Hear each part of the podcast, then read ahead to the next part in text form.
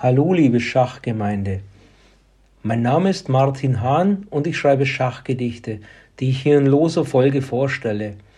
Das Gedicht der heutigen Folge 13 heißt Schachfreund Walter und es ist wie auch schon die Folge 2 dieser Reihe mit dem Titel Norbert Netzer gewidmet stellvertretend all den guten Seelen, die die Schachvereine durch großes persönliches Engagement am Leben halten. Schachfreund Walter.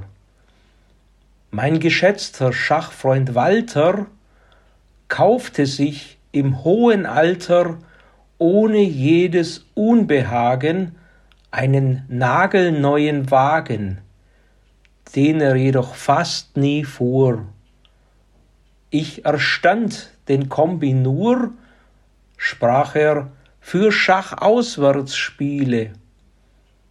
Jahre fuhr er alle Ziele mit uns andern Spielern an.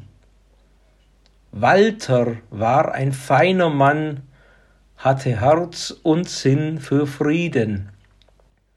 Längst ist er dahingeschieden, doch sein alter roter Ford rollt noch manchmal durch den Ort.